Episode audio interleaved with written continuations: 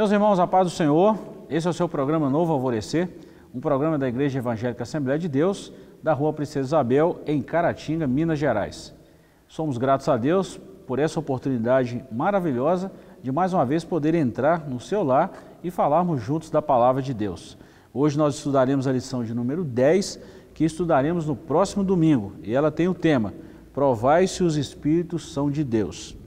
O texto está na primeira epístola de João, capítulo 4, versículo 1, e está escrito assim: Amados, não creais em todo o espírito, mas provai se os espíritos são de Deus, porque já muitos falsos profetas se têm levantado no mundo. Verdade prática: através dos dons espirituais, a igreja discerne os espíritos enganadores. A leitura bíblica em classe está no livro de Neemias, capítulo 6, versículos 10 a 14 Primeira carta de Paulo aos Tessalonicenses, capítulo 5, versículos 20 e 21, e primeira carta de Paulo aos Coríntios, capítulo 14, o versículo 29. Mais uma vez, eu sou com o professor Joás e hoje nós vamos estudar essa lição, professor, muito importante, e nós estamos trilhando aí ao longo desse trimestre, já falamos aí de praticamente eh, nove lições, hoje é a lição de número 10. E já falamos que Daniel chamou o povo para uma oração para o despertamento, o despertamento espiritual, o milagre, o despertamento renova o altar, a construção do, do templo enfrentou, enfrentou oposição, Zorobabel recomeça a construção do templo, Neemias reconstrói os muros de Jerusalém, o povo de Deus deve separar-se do mal, as causas da desunião devem ser eliminadas, como vencer as oposições à obra de Deus? E hoje provai se os espíritos são de Deus. Lição extremamente importante, eu venho sempre falando que se há um dom que a igreja deve buscar com intensidade, é o discernimento de espírito. E hoje nós vamos falar muito sobre isso. É, essas, essas lições que passaram, né, a gente viu é, ingredientes assim importantes para o despertamento, né, para o avivamento. É, nas últimas lições a gente viu sobre a uni, unidade, né, a união, que é um ingrediente muito importante. É, e hoje um ingrediente de, de, de importância também muito grande né, para que haja esse avivamento, esse despertamento espiritual genuíno, né, que é a vigilância. Verdade. Né? A gente precisa se manter vigilante, né, no, no, sobretudo no âmbito espiritual, né, para não cair é, nas ciladas, né, nas mentiras, no engano do adversário. E é muito fácil, né? É. Para quem não tem esse conhecimento, parece que a gente fala assim, não, vocês estão falando de uma facilidade em, ser enganado, mas a gente vê até mesmo quem quem está estudando, quem tem esse, esse discernimento, pode acontecer de cair, então por isso a necessidade de estar sempre buscando a presença de Deus. É. Vamos lá então, introdução. Na lição passada estudamos as diferentes formas de ataques que o inimigo da obra de Deus usa para lutar contra os servos de Deus. Vamos dedicar essa lição ao estudo de como o inimigo ataca por meio dos falsos profetas. Então, se na lição passada nós estudamos é, como, é, como o inimigo ataca, agora nós vamos ver a forma que ele usa, a ferramenta que ele usa para atacar e como a igreja pode identificar isso. Sim. É, a, a, o primeiro ponto fala de um cuidado, né? É, é o inimigo ele vai atacar por meio desses falsos profetas. Né? Então a vigilância é importante por causa disso. É a vigilância que vai é, trazer esse cuidado. Né? É, o Senhor Jesus falou lá no, no Sermão do Monte, né? acautelai-vos, né?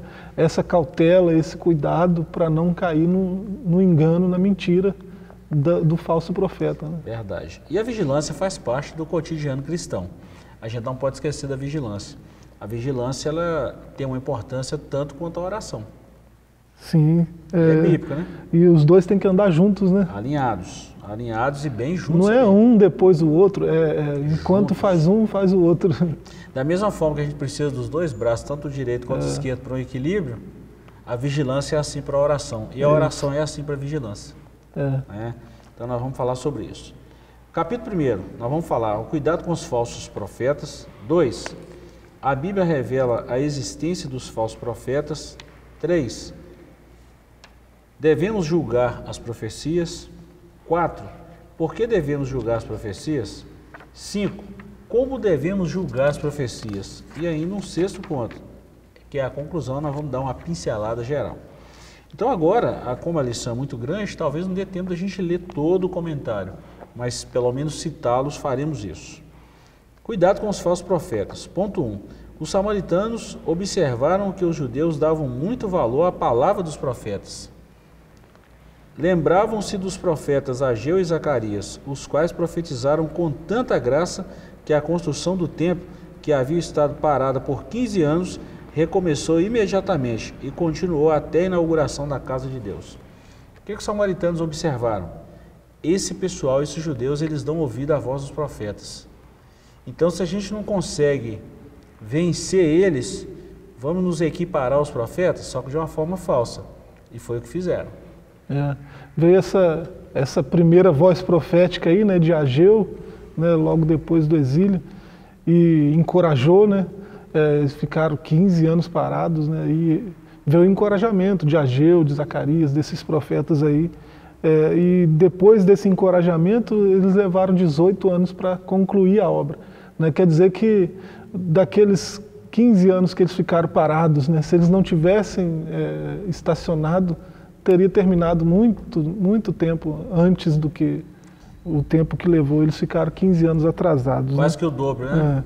É. E assim, os adversários perceberam né, que a importância que, eles, que esses profetas tiveram né, nesse processo. Então eles alugaram seus próprios profetas né, para parar a obra, para fazer a obra parar. E a gente tem que ter cuidado isso ultimamente, professor, principalmente nesses dias atuais. Vamos contextualizar isso aqui. É, o inimigo sabe o tanto que a igreja ouve a palavra de Deus. Hoje, hoje não tem esse ministério profeta, mas a profecia está em plena evidência. Sim. E qualquer um que usa da palavra de Deus, ele está usando da profecia de Deus, da palavra de Deus. Então, quantas vozes estão sendo caladas hoje, né? Ou quantos estão sendo enganados por um falso profeta, por uma falsa mensagem, por uma falsa palavra? Então, esse discernimento entra exatamente aqui para identificar, para a igreja conseguir identificar quem é quem no reino de Deus. Sim, é, você percebe aí no, no, no, exemplo de Neemias, né, o caso da lição, que é, não é difícil é, não cair nesse engano, porque as pessoas que, que estão por trás disso são pessoas assim respeitáveis, né, é, entre aspas aí, é, que tem, tem um status diante da sociedade. Né? Tobias, por exemplo, né, o camarada era parente de sacerdote, né? É, ele tinha tanta influência que ele, ele ganhou um cômodo lá no, onde era o templo, o templo. Né? de tanto que era a influência do camarada. Né? É, os nobres de Jerusalém trocavam correspondência com ele, então né? Nós estamos falando de nobreza, é gente que o povo olha e, e respeita. Né? Então, é, eu vou duvidar dessa, dessa gente? Né? E, e, os profetas que estão com essa gente? Né? Então, é, tem esse certo status de legitimidade, né? que tudo que eles falam é, é, primariamente aceitável. Né? Então, não tem um olhar crítico para esse povo. Né? E foi, foi foi essa situação que aconteceu ali. Né? É, esses profetas foram alugados por esses nobres. Né? Então, se tem falsos profetas, tem também falsos nobres. Né? Verdade. É, e é preciso ter cuidado com isso. Né? E o interessante é que nós já entramos no ponto 2 e falamos o seguinte, que Neemias, assim como todo líder, tem o dever de examinar a profecia recebida. Não é qualquer coisa que a gente hoje ouve, nós pastores, né, que a gente ouve que a gente fala assim, peraí, isso aqui é de Deus. Não é assim não. Não é assim não, tem que analisar, tem que ver, tem que orar, tem que ter esse direcionamento do Espírito Santo, esse discernimento. Porque nem tudo que reluz é ouro. É, você olha para Neemias, ele está na casa de um profeta, né, no meio dos nobres. E ele fala para ele, vamos aqui se esconder aqui no templo, né, porque vão vir te matar. Ele fala, um homem como eu fugiria? Vocês são nobres, mas eu tenho uma posição de liderança. Eu não posso fugir. Né? Se vocês quiserem fugir, mesmo com a sua nobreza, né? fujam. Eu não, eu, um homem como eu não pode fugir. Tem muita gente que se espelha em mim, né? tem muita gente que olha para mim com respeito.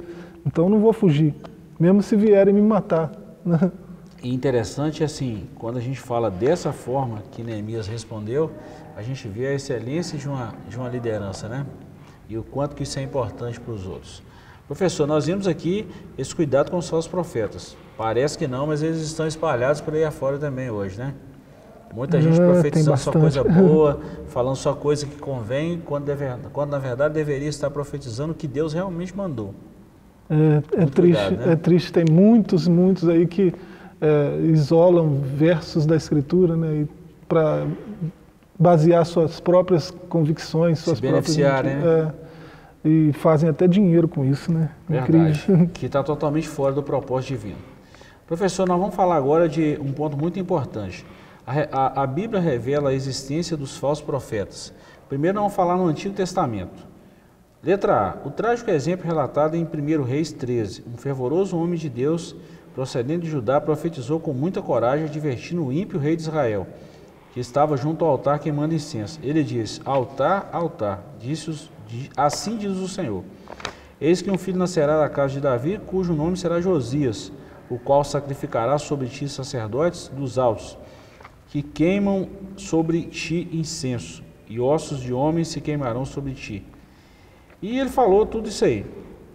Ouvindo aqui a palavra, o rei ficou é, é, ficou atemorizado e veio outro profeta e falou que é para subir para um outro lugar e Deus falou que ó, não só por esse caminho, não bebe água, não come pão.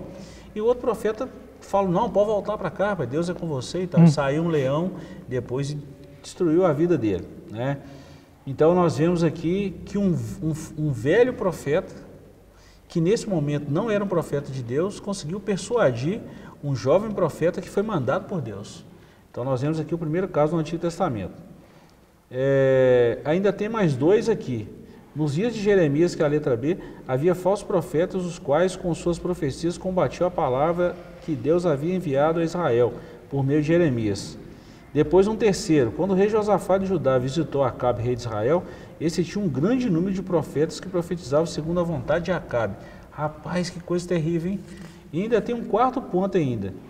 Ainda nos dias de Jeremias, falsos profetas conseguiam influenciar alguns dos sacerdotes e enganar o povo por meio deles. Por que não falar de Balaão, de tantos outros aí que se venderam, né? Mas a gente vê isso nos 39 livros do Antigo Testamento. É, não queria estar falando disso, mas está ali registrado para nós o tanto de falsos profetas que persuadiu homens sérios, sinceros, mas eles não vigiaram e foram engodados pela mentira.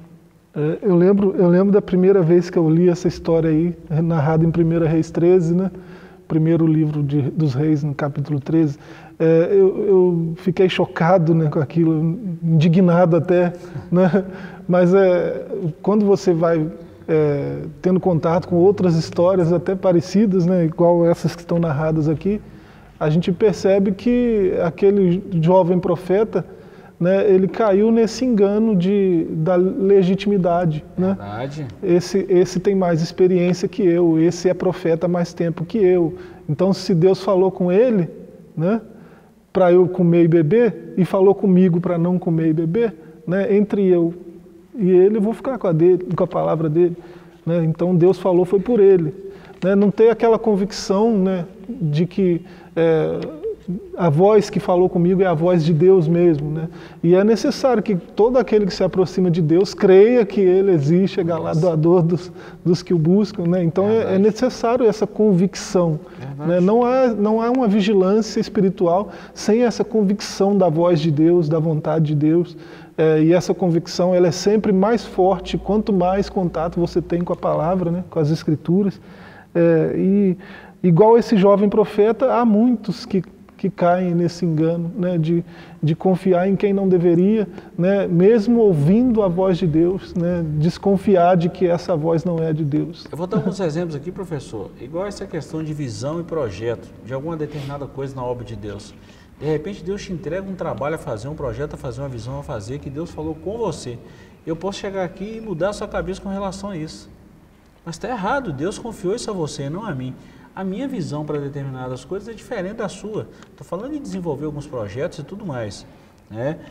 É, mas a gente deve respeitar isso, nós estamos falando de um projeto. Agora, imagine que quer levar uma mensagem que o próprio Deus falou com o profeta, não faz isso, não vai por esse caminho, não come nem bebe, e ele então se deixou levar por um profeta mais velho. E eu fico pensando, será que isso não acontece hoje? Sem dúvida. A forma de pregar, a forma de cantar, a forma de mudar tudo em relação a, de uma geração a outra, é, tendo aquele respeito ou tendo aquela consideração, uma vez que Deus falou para não fazer o que era para fazer de forma diferente? É, com certeza. É, é, essas situações assim é, não acontecia só lá naquela época, né?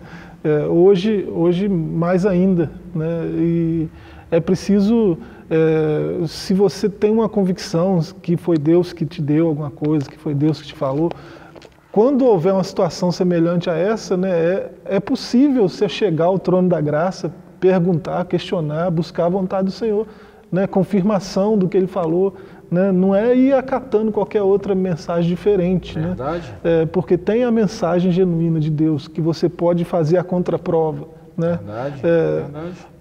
Outro verso que não é citado aqui que eu me choquei igualmente é o de 1 Samuel 19 né, no verso 19 em diante, né, é, Saul já com sede da cabeça do, do, de Davi, né, com sede de sangue, né, querendo a cabeça de Davi a qualquer custo, ele começa a profetizar lá no meio dos profetas, né? mesmo já não tendo mais o Espírito de Deus, mesmo é, possuído até por um espírito maligno, ele chega no meio dos profetas e passa o dia inteiro profetizando. Né? Olha só como é que, como é, que é complexo essa, essa situação. Verdade. Né? Deus usa vasos de barro, né? É preciso é, fazer a contraprova, né? é preciso provar a profecia. Né? E, a, e, o crivo da profecia é a escritura. Então vou falar do mesmo Saul. Né? Olha para você ver como é que a visão muda agora. Ele, obcecado por buscar Samuel, querendo ouvir Deus, vai lá na feiticeira de Endor. Olha só. Olha para você ver. Aonde que ele foi? Olha que, que sepultura que ele foi cavar. Né? Então, assim, professor, a gente está vendo, nós estamos citando exemplos bíblicos, realmente tem, aconteceu no passado. Novo Testamento aqui, que é o próximo tópico aqui, a Bíblia fala, é, Jesus advertiu o anjo da igreja em Tiatira pelo espírito de Jezabel, que era uma profetisa do cão, vamos falar assim, uma falsa profetisa. E também a Bíblia adverte que nos últimos dias, tempos é, difíceis aparecerão, tempos de falsos profetas. E a gente está vendo aqui, né? Não precisamos nem citar o que eles fazem, mas que estão cheios por aí afora hoje estão. Por exemplo, pessoas que já profetizaram a volta de Jesus, colocaram data, dia, hora e fizeram pessoas morrerem, se suicidarem, tantas outras atrocidades. Então a gente está vendo isso aí dia após dia. A palavra de Deus está se cumprindo piamente. É, e, a, e a falsa profecia mais comum hoje é a, a, a, que deturpa a graça de Deus, né? Transforma a graça de Deus numa coisa que a, as escrituras dizem que ela não é, né? Essa é a, é falsa profecia do momento. Verdade. Então é preciso é preciso fazer essa, essa análise, né? Olhar para tá? olhar para a escritura e ver o que, que a escritura está dizendo é, e, e, rebater esses profetas falsos. Né? Rebater. Não, a igreja verdadeira não pode é, ficar é, é, inerte, né, sem, sem tocar nesse assunto e sem rebater. Tudo bem, professor. Hoje, qualquer tipo de comentário que a gente faz, por exemplo, nós pastores fazemos, a gente é tido como homofóbico, como, ah, está sendo exagerado e tal. Mas eu fico pensando, então, o que, que chamaria o Paulo quando ele repreendeu aquele sujeito que estava vindo atrás dele, aquela menina que estava profetizando atrás, e ele repreendeu aquele espírito imundo? É, Simão, por exemplo, né, o filho do diabo, por que você está perturbando a obra de Deus? Hum que comentariam hoje de um apóstolo igual o apóstolo Paulo por comentários tão fortes e repreensões tão duras? Espera aí, Deus mudou? Como diz o doutor Rodrigo Silva, né? Será hum. que a nossa educação não está fraca? Não é? Então a gente fica pensativo. Professor, vamos dar uma corrida que o nosso tempo está voando também. Capítulo 3. Devemos julgar as profecias. Deus quer que a sua igreja seja revestida com todos os dons do Espírito Santo e o despertamento renova os dons. É, as profecias devem ser julgadas e precisam ser. Né? A gente deve analisar tudo aquilo que está sendo falado em nosso meio. Tem gente hoje que qualquer um que levanta falando língua estranha, sapateando e rodando, esse é um profeta e tal, e não vai julgar. não vai julgar, mas precisa ser analisado essas coisas. É. E, e, como é que julga, né? Pelo, aí vai falar dos dons aí, né? É, o dom de discernimento, sobretudo. Exatamente. É, é, é o dom adequado para fazer esse julgamento. É, e esse dom ele, ele se baseia na, no exame da Escritura. Uhum. Né? É, citando o apóstolo Paulo, né, segundo aos Coríntios 2,17, né, ao contrário de muitos pregadores, não somos mercenários. Verdade. Né? porque mercenários da palavra de Deus, mas anunciamos a Cristo com sinceridade. Né? A mensagem dele, a pregação dele, portanto, a profecia de Paulo é palavra de Deus, é escritura. Ele não diz nada diferente do que diz as escrituras. Ele mesmo vai escrever que, é, mesmo que um anjo de luz, né, esse texto vai ser citado daqui a pouco, né, é, vier apresentar outro evangelho diferente desse, né, que seja anátema. Então, é, o, o, crivo né, para esse julgamento é a Escritura. É sempre bom é, ressaltar isso. Né? Olha bem, professor, quando a gente fala isso aí, nós vamos para o capítulo 4 então. Por que, de, por que devemos julgar as profecias? E nós temos aqui pelo menos quatro pontos. Primeiro, porque a palavra de Deus nos manda julgá-las e tem as referências. 1 Tessalonicenses 5, 19 a 21, 1, 1 Coríntios 14, 29. Primeiro ponto. Porque os que profetizam são sujeitos a falhas. Eu posso falar de mim mesmo, posso falar da carne, ou infelizmente alguns podem até ser usados por demônios. Eu lembro de um período de oração lá na década de 90 ainda, que entrou uma pessoa bêbada na igreja e começou a falar língua estranha. Hum. Pera aí, e aí? E tinha gente lá que estava vibrando com aquilo e tal. Eu falei, assim, pera aí, mas esse cara entrou tonto aqui na igreja. Será que o Espírito Santo age dessa forma? É uma coisa muito clara. É, é? 1 João 4,1, né? Não crê em todo espírito, mas julgar. Julgar. E outra coisa. Provar gente, se o espírito é de Deus. Eu acredito numa pessoa que está que, que tá em algum vício, ser liberta e ser batizado com o Espírito Santo, ser usado por Deus, claro, mas precisa haver uma mudança. Não é assim de qualquer maneira. Ah, mas Deus usou até a jumenta de Balaão. Pera aí. Vamos olhar a circunstância, não é por aí. Ponto 3. Porque pode haver conhecimento prévio dos fatos, isso aqui é muito comum. Eu sei que o Joás está nessa situação, então eu vou profetizar, eu vou mexer no sentimento dele. E quatro, existe a possibilidade de que o profeta, ao anunciar a mensagem profética, esteja sendo influenciado por um espírito maligno, maligno disseminador de mentiras. Então, tudo que nós falamos aqui, professor, isso pode acontecer. Eu já vi é acontecer vários fatos disso aqui. Vários. Esse aí é complicado. Né? Então o sujeito pode estar tá, é, profetizando a partir de uma falha de caráter, um, um momento que ele está e não está vigilante espiritualmente, então ele pode estar tá profetizando algo errado. Aconteceu com o Natan, né? É, não, vai porque Deus é contigo. Aí Deus na hora falou com ele, corrige aí. né? Ele foi lá e corrigiu, ó, Davi, você não vai levantar templo não. É, então é, pode acontecer esse, esse primeiro ponto. Né? E, e, o segundo, né, já conhecer a, a, pessoa, os fatos da vida da pessoa. E o terceiro, que é o mais grave, né, profetizar é, por espírito maligno. Né? É, Para esse aí tem até a pena capital aplicada no Antigo Testamento. É? Deuteronômio 13, 5, né? vai falar é, desse falso profeta que age assim, que deve ser é, apedrejado. apedrejado. É, então, é, é, por isso que é preciso julgar. Né? E outra coisa, professor, a gente tem muito medo, eu particularmente tenho muito medo dessa, quando a gente fala da profecia no Novo Testamento, nos nossos dias atuais, período da graça, exatamente por as pessoas não conhecerem até onde separa a vontade de Deus e a vontade do homem. Ou até mesmo uma ação do maligno. Estou falando quem está sendo usado. Por isso tem que ter o discernimento. Muito, muito, muito. Então isso é muito perigoso, principalmente agora, frente a essa pandemia. Quantas opiniões diversas que nós ouvimos. É. E o quanto de discernimento a pessoa tem que ter para para julgar a profecia, não o profeta. Né? Exatamente, né? exatamente. Visto que não tem mais o, o ministério profético, né? tem é, o, o, dom de profecia. Né? Tem o, Verdade. Então, é, é, o discernimento aí, voltamos lá ao precisa, primeiro ponto. Né? Precisa. É. Então, vamos no ponto 5 para a gente encerrar. Nossa hora está quase mandando a gente parar. É, como devemos julgar as Escrituras? Primeiro, examinando as Escrituras através do dom de discernimento de espíritos e a profecia se conhece pelo seu sabor. Eu achei isso tão importante. Bem, examinando as Escrituras, nós precisamos, é, Deus não vai contra a sua palavra. Então, primeiro criva aí a palavra de Deus. Qualquer um que levanta, que fala contra a palavra de Deus, por exemplo, qualquer pessoa que falar que Jesus não veio em carne, é anátema. Isso aqui já está definido. Olha só. Então já é um, um, um já é um, um, teste da peneira. A primeira peneira já está desclassificada esse tipo de profecia. Então a gente precisa estar muito atento. Eu dei um exemplo muito simples. Alguém que está profetizando por influência de espírito maligno, nesse crivo aí não passa nunca. Nunca. Porque não vai falar da palavra de Deus. É. Ou nem cita talvez o nome de Deus. É. Né? Alguém que está falando, por exemplo, professor, de um fato que ele já conhece.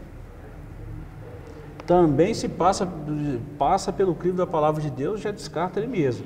Porque vai falar com raiva, vai falar com ódio, vai falar com uma certa revolta.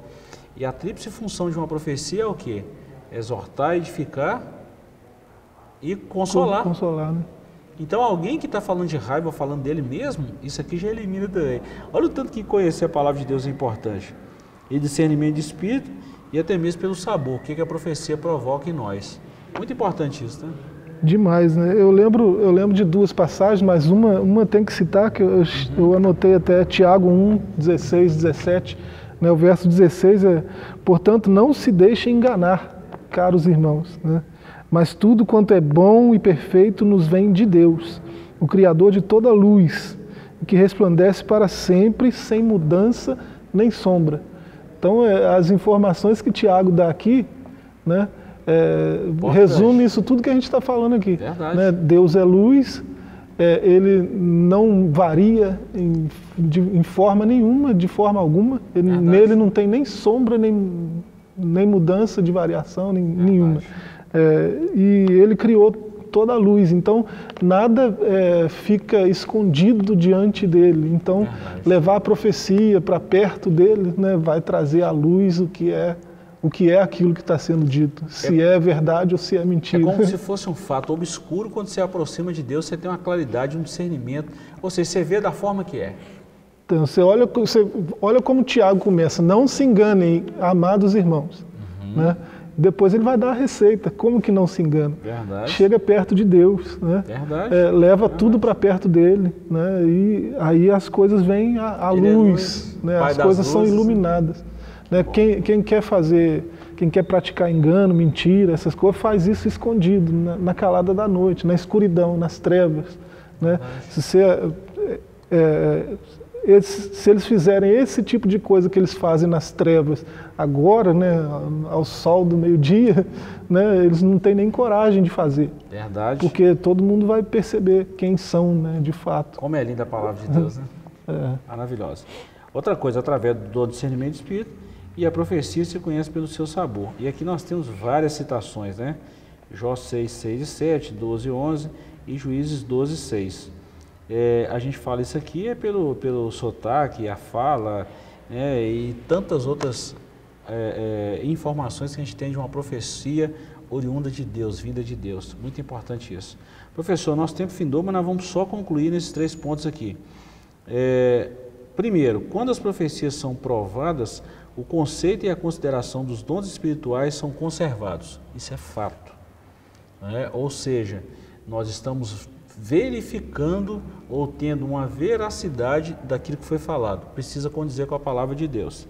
Segundo, quando provamos as profecias, estamos em condições de corrigir e doutrinar a pessoa que usou erradamente o dom de profecia.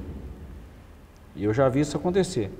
Quando provamos a profecia, o 3, recebemos as bênçãos que Deus por meio delas quer nos dar. Ou seja, temos que receber, mas precisamos provar. Sim. É, isso não precisa dizer mais nada, essa conclusão foi, resumiu a lição toda, que é uma lição complexa. Que benção, né? né? E resumiu tudo. É preciso é, não descartar qualquer tipo de profecia que venha, né? É, a gente pode ouvir tudo, né? mas é, levando ao crivo da Escritura, né? levando é, a, comparando com aquilo que Deus disse, né, com o que a pessoa está dizendo. fecha tudo. É, fecha é tudo. isso. Nós vamos terminar no Gálatas 1 e 8, né? Se descer um anjo do céu e pregar um outro evangelho além desse que eu vos tenho anunciado, Paulo falou, ele seja anátema. Ou Isso. seja, só seja um crivo e tanto da palavra. Isso. Ok? Queridos, chegamos ao final desse programa. Queremos te agradecer pelo carinho e a companhia de sempre. Lembrando que os nossos cultos presenciais já voltaram. Então, terça, quinta e aos domingos, nós estamos com os nossos templos abertos e esperamos por uma visita sua. Deus te abençoe, fique com Deus e até o nosso próximo encontro.